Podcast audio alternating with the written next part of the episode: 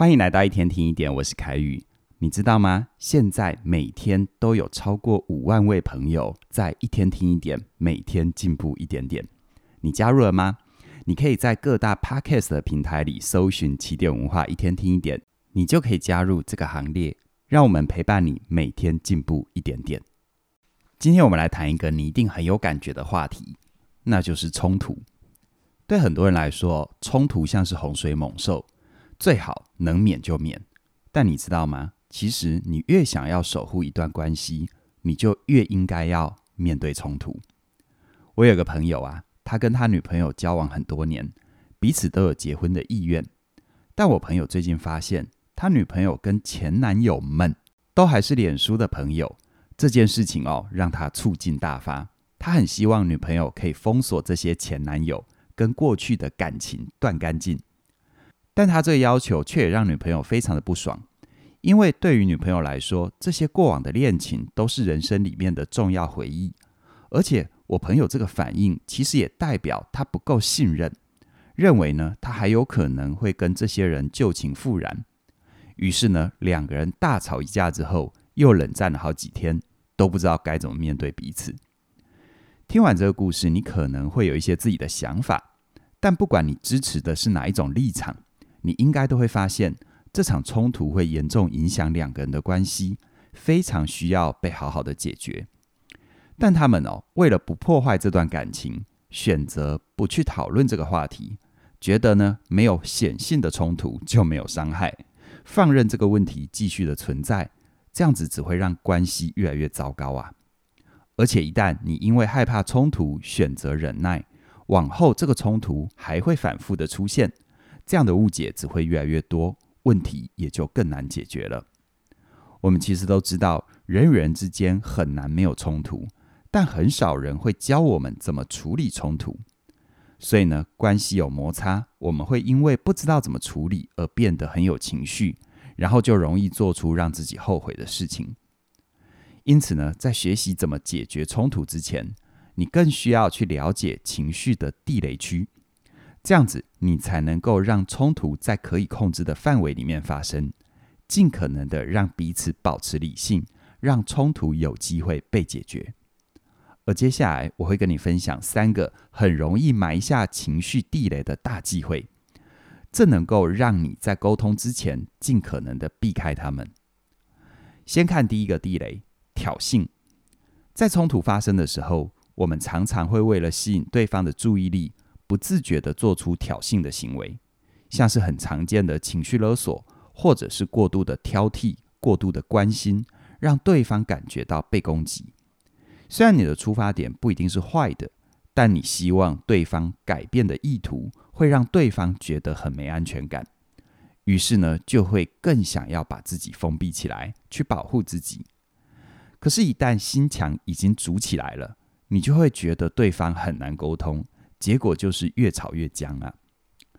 再来看第二个地雷，压力的环境。在日常生活里，我们很容易因为外在的因素让情绪变得比较敏感，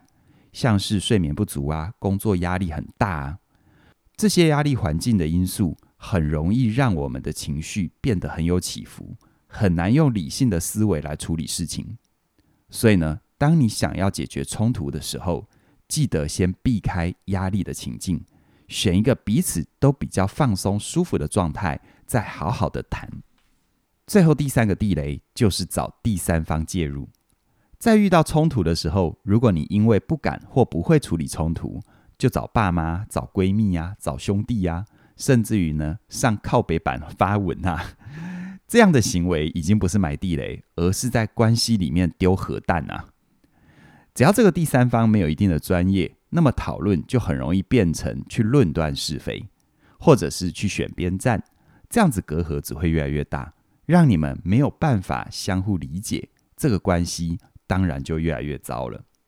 所以说，在解决冲突之前，你一定要先避开这三个雷区，才有可能比较理性的讨论。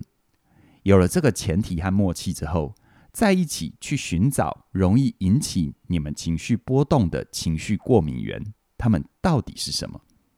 这里所说的情绪过敏源，意思是你特别在意或者是特别敏感的事情，它可能是先天的，也可能是后天的。就像前面的故事，男生很在意女生的脸书朋友有前任的账号，他的情绪过敏源可能是不安全感，而女生对男生的反应是生气，觉得不被信任，那么他的情绪过敏源可能就是一种被控制的感受。知道彼此的情绪过敏源之后，接着就要一起找出引起过敏真正的核心是什么。就像有些人会对尘螨过敏。所以呢，他需要处理的不只是杀死尘螨而已，还需要减少一些布制品啊，或者是保持室内的通风跟干爽，避免尘螨的滋生。所以要处理情绪的过敏源，绝对不是去禁止另外一个人不能做什么，因为那只是在处理表面的问题，没有从根本去改变体质或者是环境。所以前面故事的男女主角，如果他们想要真正的解决冲突，就要再去讨论。为什么男生会这么没有安全感？他的安全感是怎么样被破坏的？同样的，也要去了解女生为什么这么讨厌被控制。对她来说，被控制意味着失去了什么，是她很在乎的呢？听到这里，你可能会发现，如果想要让关系真正的靠近，冲突的双方就要一起去讨论哪些是引发过敏源的成因，还有要怎么样从根本的去解决问题。这个讨论的过程没有办法一次到位，需要你们持续的向内，对自己有更多的了解，同时愿意把自己的感受、想法、发现都放到关系里去讨论，如此呢，才有可能感觉到彼此的在乎。因为很多时候，我们都会以为解决问题就是解决冲突，但实务经验告诉我，只有双方有意愿持续的自我了解。并且向对方袒露自己的脆弱、自己的真实，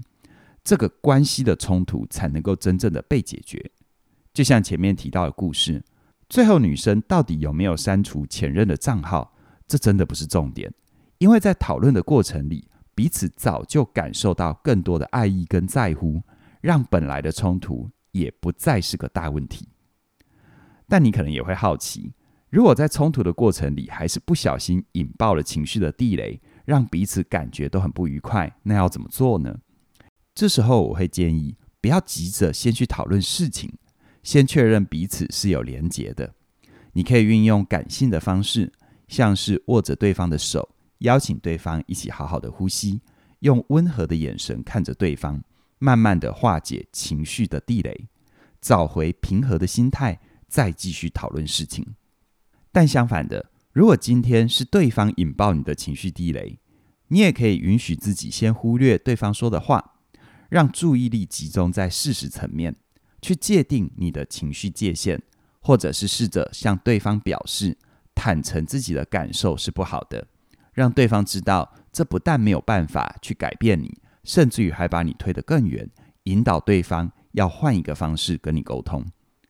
需要提醒的就是。如果这是一段不值得守护的关系，你大可以选择转身就走，不要浪费自己的心力。